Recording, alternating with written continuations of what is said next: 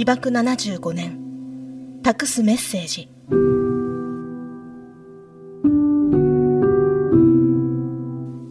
朝日新聞の神田大輔です。広島と長崎に原爆が投下されてから75年が過ぎようとしています。この番組は被爆者の証言を記者とのやり取りも含めてそのままお聞きいただこうという試みです。今回は神戸美和子さんのお話です。取材をした朝日新聞大阪社会部の武田はじむ記者に聞いていきます。武田さんこの方はどんな方ですか？はい、えー、神戸さんは現在82歳、はい。えー、最近まで現役の助産師さんでした。7歳の時に爆心地から約4キロ離れた広島市東雲町で被爆しました、はい。その後爆心地に近づいて残留放射線を浴びました。まあ、やけどはしなかったのですが、まあ、倦怠感に襲われ、髪の毛が全部抜け、まあ、顔に湿疹が、えー、できたと言います。被爆時7歳というのは、まあ、体験を覚えているギリギリの年齢だと言えます。うそうでしょうね。その後、えー、神戸さんは、えー、岡山県に引っ越します。その時、まあ、中学校で、まあ、ピカちゃん、原爆さんと呼ばれて仲間外れにされました。そして、お母さんに、もうピカのことはもう誰にも言っちゃいけんと忠告されたのをきっかけに、被爆体験を30年 ,30 年以上封印しました。うん、そうですか。で、この今回の音源なんですが、これはどこで収録したんですか？あはい。えー、7月の中旬に、えー、神戸さんがお住まいの東京都町田市でインタビューした際に録音したものです。神戸さんは被爆60年の2005年にもインタビューをさせていただいたことがあり、十数年ぶりの取材でした。そうなんですか。途中、まあ、神戸さんがなぜ30年以上にわたる封印を解いて被爆証言を始めたのか、また助産師となった原点になる被爆直後のある出来事のお話に注目して聞いていただければと思います。わかりました。では、神戸さんと武田記者のやりとりです。お聞きください。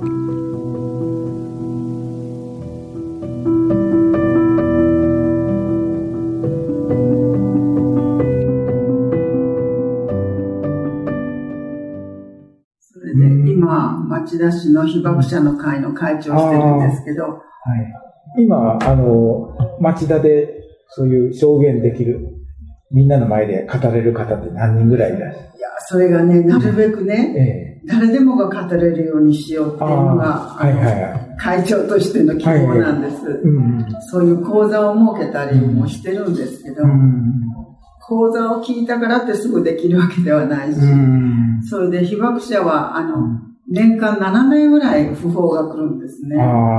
で、どんどん減っていますので、うん、あのなかなかその証言ができる人がいないということで、私も7歳ですから、はい、もう、おぼろげに覚えてる最後の年齢だと思うんですね。これが5歳とか3歳になると、多分、あの、聞いた話とか、はいはい、そうです、ね、そういう話になると思うんですね。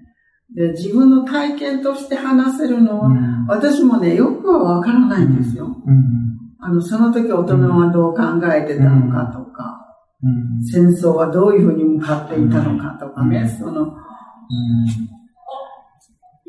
そういうところ、詳しいところまではわからないん。ですけど、ただ、私が被爆した時に、あのすごく、あの、全身倦怠感っていうんですかね、だるかったことは覚えているし、それで、あの、うちの裏庭で作ってた夏野菜、例えばキュウリとかトマトとか、そういうもの、かぼちゃとか、あの、母が岡山の田舎の育ちですから、農家の育ちですから、畑の仕事はとても得意だったんですね。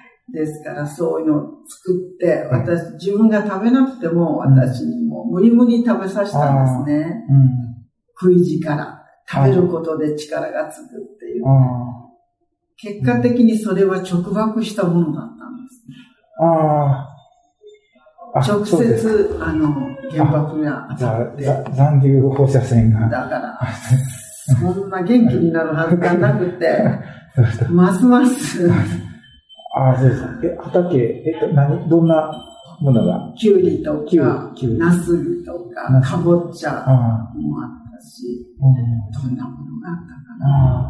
あ、それが、あ、一応、それはもう、直爆したものでしょ？うちの庭にあったもんだから。あ、家は焼けなかったんですね。家は焼けなかったんですね、あの、東雲町は、で、まあ、野菜も焼けなかった。うん、だから野菜はあったんですですから、それを大事に大事に私に全部食べさせたんですよ。そうですね。で、タンパク質っていうのは、あの、塩鉱川って川があるんですけど、うん、その川で取ってきた貝とか、うん、あの、雑魚、雑魚って、雑魚って書いて雑魚って読むんですけど、はい、まあ、その、満潮の時に乗ってくるような魚、そんなものを食べて、だから元気になるなるはずはないよねって言うんですけど、だか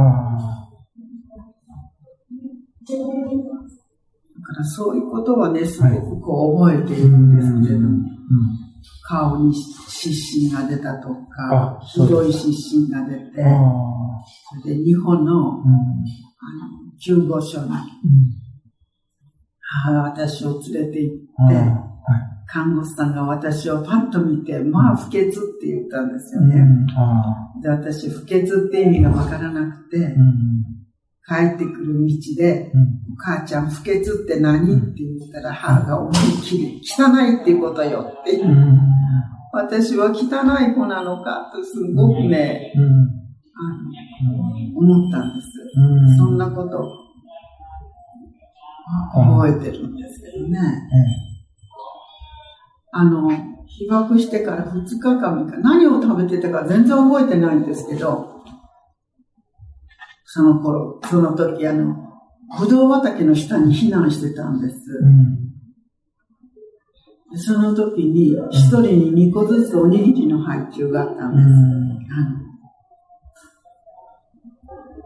学校で話すときはね、今セブンイレブンにあるようなね、大きなおにぎりじゃないの。よって、7歳の子が手のひらに入ってしまうほど小さなおにぎりだったと思う。でもね、その頃、銀飯って言ってね、白いお米のご飯は銀、銀だって言われてたの。それを2個もらってね、もう嬉しくて嬉しくてね、大事で食べれなかったのって。そしたら、お母ちゃんはお腹いっぱいだからあんた4つ食べていいよって母が言ったけど、そんなはずはないから一緒に食べようって、食べたの。うん、そしたら、もうすごく美味しかった。そしたら母が私をじっと見て、このおにぎりは知らない人が作ってあの配ってくれたのよって。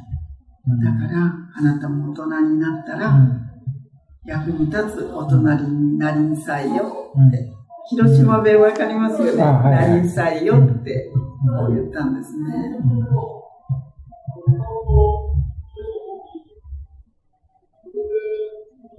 それから次の日ぐらいかな。あの、貯金局の中で赤ちゃんが生まれて。ああ。なんかその話を聞かれたんですね。で、その話を母が誰かに聞いてきて、すごく感動してるんですよね、喜んで。で、今日はいいお話があるって母が言うんで、どんないいお話があるのかと。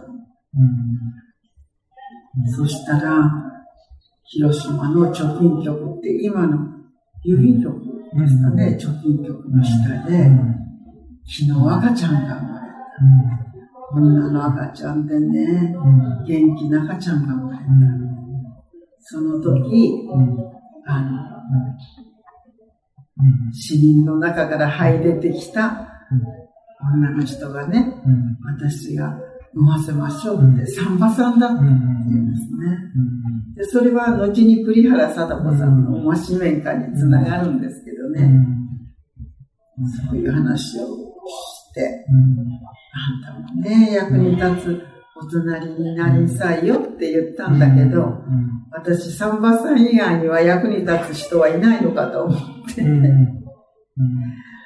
お母ちゃん、私もサンバになれるって聞いたら、いやサンバさんはいっぱいお勉強するからねって、あんたはお勉強嫌いだからねって母が笑ったんですよね。それが、そのことを思い出して、いつも、私あの時にサンバになろうって決意したんだよねって言うんですけど、そんな大それたものじゃないんですけど。あ実際はどうですか？でもきっかけになったんですまあね、うん、それでサンバになったのよって、うん、あの、中学生とか小学生に言うと、うん。すごくみんな感動するんですはい。なんだ。そんな小さい頃に決意したものが大人になってもずっと続けられるっていうのはね、すごいなとか。だからこういう意見に私は励まされてるんだなと思うんですけどね。どうでしょうかね。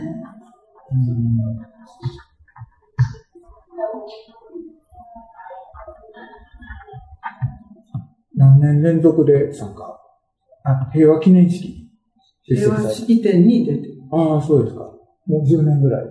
もう、あの、もっと。えっ、ー、と、町中会できて34年になりますかね。はいはいはい。それもあの、被爆40年の、その時がきっかけで、私、被爆手帳も取ってなかったから。あ、そうなんですか。うん、あ、手帳も取ってなかったそう。へえ。そしたら、あの、ちょうど町田で小学校の先生してる長崎の被爆者の方がおられて、はい、その方が、広島には広島の運動があるの。はい、あの、東京には東京の運動があるんだから、被爆手帳を取って、被爆者として一緒に運動してもらいたいって。うんそうしたら取るの大変だったんです。あ、大変なんですか？あの、なんていう保保証人っていうか、二、はい、人。はいはい。そんなん誰もいないでしょ。お母さんいや、親族、親族はダメなの。ああ、親族以外で。うん、ああ、なるほど。私は肘山小学校に手紙を出したんですよ。はいはい、で、受け持ちは林節子先生でしたって。はいはい在籍証明書をもらいたいって言ったら、はい、じゃあ調べてみますっていう時に、はい、都庁に行くようになって、はい、学校の在籍証明書でもいいですかって言ったら、はい、それはダメです。あなたはその日いなかったかもしれないです。学校に席はあっても、お休みを取って、はいはいはい。あ、なるほど。旅行してたかもしれない。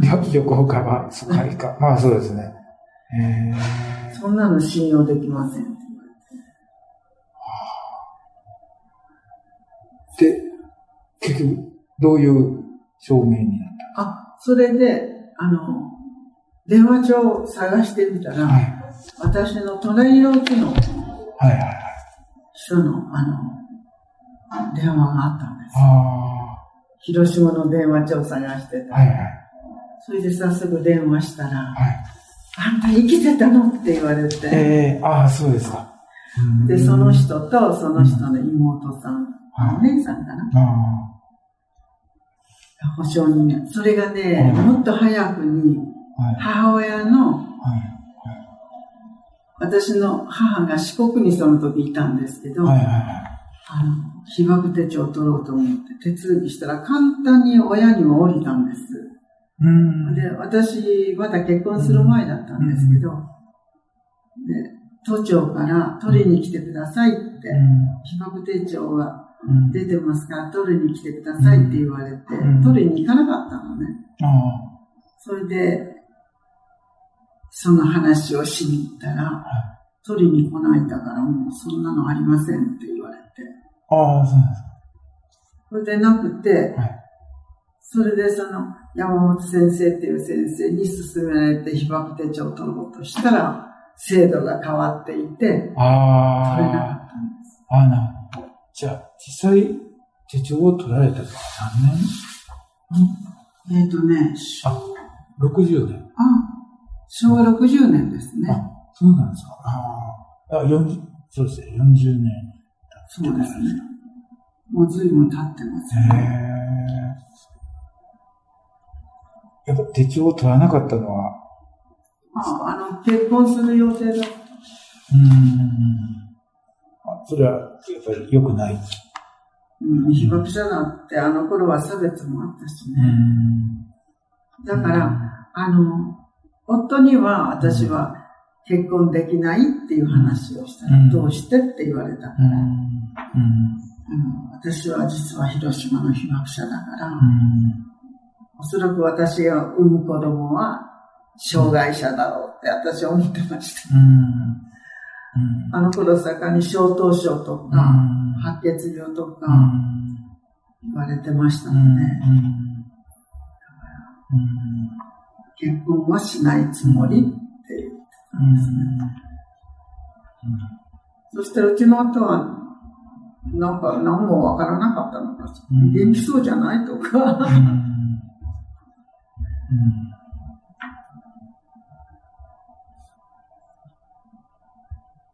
だから、あの、夫の方の親戚には誰にも言ってなかった。うん。あわざわざね、親に心配かけることはないから。うん。うん、今、寸胴とかあるのって言うから、いや、わからないって。それで、あの、二つの遺言っていうのは、母は、勇気利言満ですよね。被爆のことに言ってはいけない。そして姉が亡くなったのは何年か書いてありますね。姉が亡くなるときに、癌だったんですね。82年ですね。82年だから、昭和、えー、1980昭和57年ですか。そうですか。手帳を取る3年前ぐらい。ですね。それで、姉は、どうして黙ってるの、うん、あの、うん、ね、うん、世の中に原爆がいっぱいできてるっていうじゃないの。うん、ずっと、あの、は、姉は、あの、あんまり動けなかったみたいですね、原爆症がひどくて。うん。すごくケロイドもたくさんありましたし、いや、あの姉が一番辛い思いしたんじゃないかなと思いますね。姉が、あの、自分のね、胸巻きをパッと脱ごうとするんですよ。で、背中にもこう雑の背負ってた跡が、あの、物があるところはやけどしてないでしょ。だから、雑の跡が背中にもついてて、なんかね、左側からかなんか、ガラスをね、通して、南竹谷町っていうところの、あの、軍事工場っていうんでしょうかね、なんか、そういう仕事してたみたいです。だからもうすっごく、それで、あの、妹がいたんですけど、妹と偶然同じところに収容されたみたいですね。それで妹が8月6日で、8月7日の朝亡くなったらしいです。それで、お父さんが来てね、友田雅子はおりませんかって私のね、すぐそばでね、大きな声で私を探すんだけど、お父さんここにいるって言えなかったって言ってましたね。妹の死んだのも分かってた。妹はね、15歳。で女子賞の何年生とか言ってましたね。広島女子賞ってある。今でもあるかどうかわからない。です。女子商業学ああ。よく女子賞って言ってたんで。あそこの、それで、あの、やっぱり建物とかを持ってたって言ってました。もう全滅だったって言ってましたよ。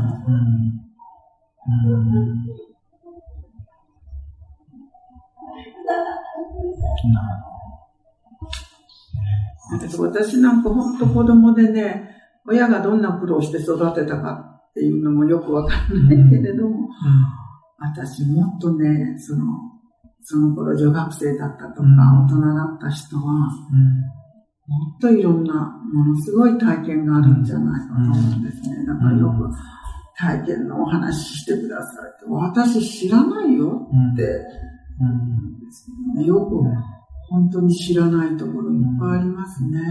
それで私は中学校の時にその差別があったっていうので、それがもうトラウマになって、で、母が、これから先絶対被爆したことを人に言ってはいけんよって。それで、この時に姉が、どうして黙ってるのって、これから先、もっと大きな原爆ができてるっていうんじゃない。でちょうど私の子が3歳だったんですね、今、その49歳が。え ?30、49歳その一番末っ子が。ああ、そうです、ね。あ、40歳が、まだ3歳ぐらいだったんですけど、この子を被爆者にしたくないって。二度と被爆者を作らないで。で、私の体を写真に撮っておきなさいって言うんですね。それで、それを見て、人が気持ち汚いとか気持ち悪いって言ったら、私はそれでいいって。そう言った人に必ず言って、あなたもこういう体になるんですよ。原爆の恐ろしさをぜひ伝えてほしいって言ってから一週間経たないで亡くなりました、ね。51歳ですかね。51歳は本当若かったんですね。この、あの、お姉さん、義理のお姉さんが今生きておられたらどんな風におっしゃいますかね。まあでも。でしょうね。だから、私はいつも二つの遺言の、お母ちゃんごめんね。うん。うん。うん。やっぱし私は、あの、原爆は恐ろしいと思うから、二度とこの世の中に原爆が炸裂しないことを願って、みんなにやっぱり話すわっていうふうに思うんですね。だから、きっとあの世でね、姑と嫁が喧嘩してんじゃない？あれほど言うなって言っといた。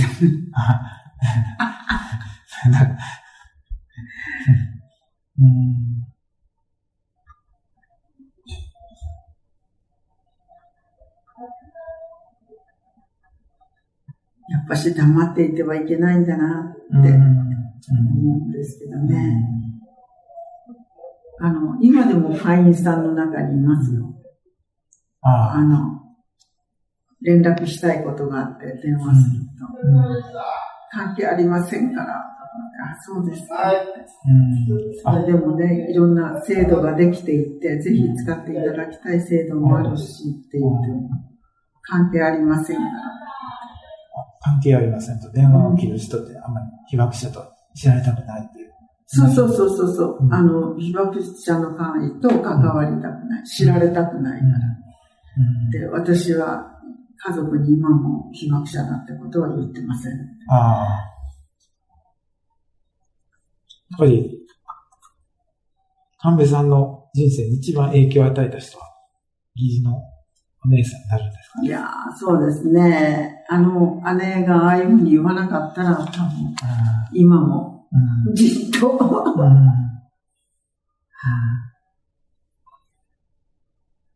もうすっごくね、普段は優しい姉だ。すっごい怖い顔して私に言ったんですよ。ええー、この姉がこんな顔するのかと思うぐらい。私はね、あの、寝ててもね、テレビや新聞でね、騒いでるから。うん、この被爆体験が伝わってるかどうかっていうのは、次の世代とどんな風なご意見伝わってるのかな。子供だけの時は、はい、今日帰ったら、うん、原爆の話を聞いたよっていう話を、うん、お家の人たちにしてください。うん、